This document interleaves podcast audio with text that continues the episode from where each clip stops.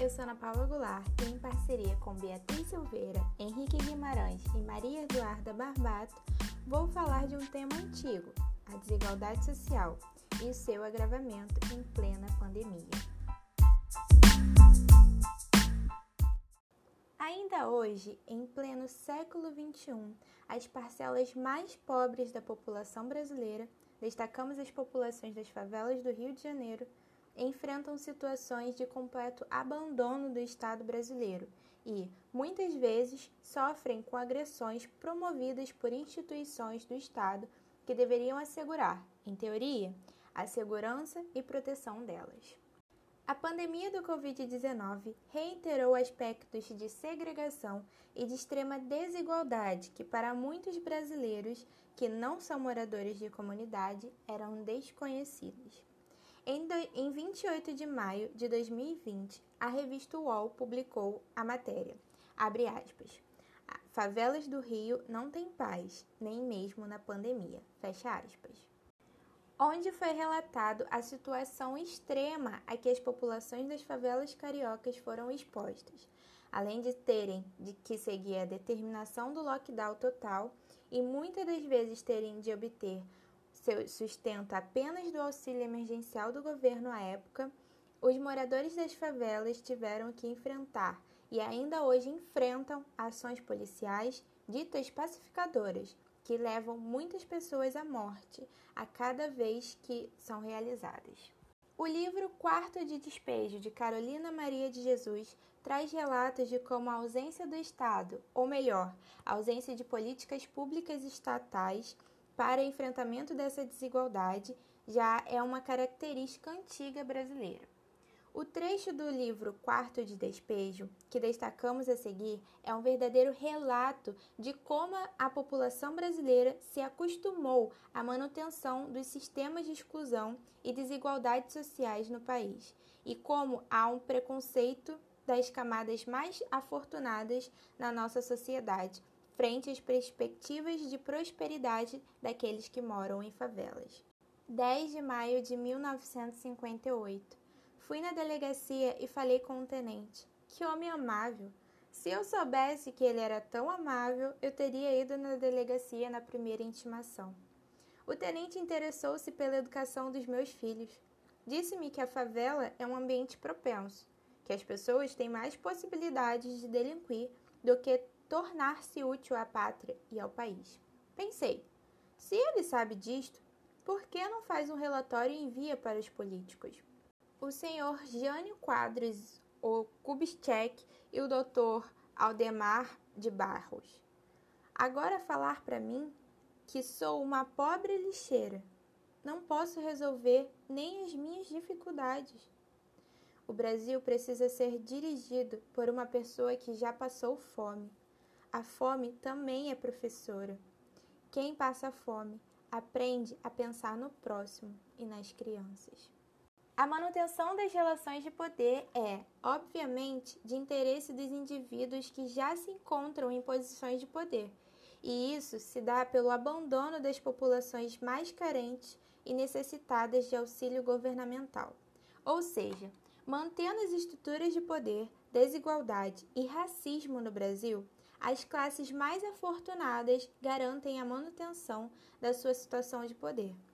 Esse abandono das populações mais carentes se dá de inúmeras formas, como a falta de saneamento básico, que garantiria o mínimo de saúde e qualidade de vida às pessoas, a falta de investimento em cultura e lazer nas regiões carentes, operações policiais nas favelas que oprimem e matam os moradores a falta de investimento em políticas educacionais nessas regiões e até mesmo a falta de modais de transporte. A falta de políticas públicas de enfrentamento à desigualdade, de incentivo aos estudos e de instrução e reformulação das estruturas policiais são alguns dos motivos que levam à exclusão e morte de milhares de moradores de favela anualmente. Para Aristóteles, a política deve ser utilizada de maneira que, através da justiça, o equilíbrio seja alcançado. Seguindo essa lógica, pode-se afirmar que as políticas públicas do Estado brasileiro não são muito eficazes no que tange à enorme desigualdade social no país. Isso porque, ainda hoje, os 1% dos mais ricos do país concentra 28,3% da renda total do país. E quando são considerados os 10% mais ricos, a concentração econômica chega a 41,9% da renda total. É de interesse dos indivíduos mais ricos e de muitos membros do governo brasileiro a manutenção do abandono das regiões mais pobres e periféricas, uma vez que garante a continuidade do acúmulo de riqueza e a manutenção do poder nas mãos dos mais afortunados, deixando a maior parte da população, muitas vezes, em situações desumanas e de extrema violência. Além disso, a falta de investimentos em políticas públicas educacionais que sejam realmente eficazes também perpetua as relações de desigualdade e de exclusão social. No trecho do livro Quarto de Despejo de Carolina Maria de Jesus, já citado aqui anteriormente, o policial afirma que as pessoas que vivem em favelas são mais propensas a delinquir do que tornar-se útil à pátria e ao país, o que reafirma um senso comum ainda atual de que os moradores das periferias estão praticamente condenados à vida do crime. Nesse contexto, faz-se necessário reavaliar as políticas educacionais para as populações periféricas com a finalidade de mudar esse errôneo estigma. Através do investimento em escolas de ensino integral, com alimentação incluída, de políticas para o desenvolvimento de atividades culturais e lazer, e de políticas de auxílio financeiro como uma forma de estimular as famílias a enviarem seus filhos para a escola e até mesmo de redução do trabalho infantil, é possível que proporcionemos mais oportunidades para os moradores das zonas periféricas.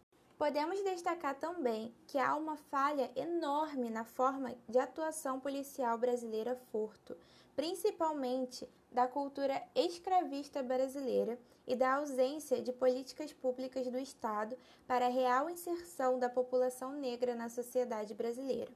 As políticas brasileiras são responsáveis por um número enorme de mortes nas periferias, sobretudo de negros, o que apenas aflora as culturas segregacionistas e racistas brasileiras. Cabe a nós, como cidadãos, cobrar o poder público a reformulação da polícia e da maneira que são realizadas operações nas favelas atualmente. A escritora Chimamanda Adichie afirma em seu livro O Perigo de uma História Única a importância de termos acesso e de lermos diversas histórias a respeito de um fato para a formação de cada um de nós como indivíduos. Dessa forma, podemos afirmar que a inserção de histórias de heróis negros e de ressignificação de algumas ditas verdades históricas, como a bondade da princesa Isabel ao decretar o fim da escravidão no Brasil, pode transformar totalmente a cultura e sociedade brasileira, podendo incluir e reduzir a desigualdade.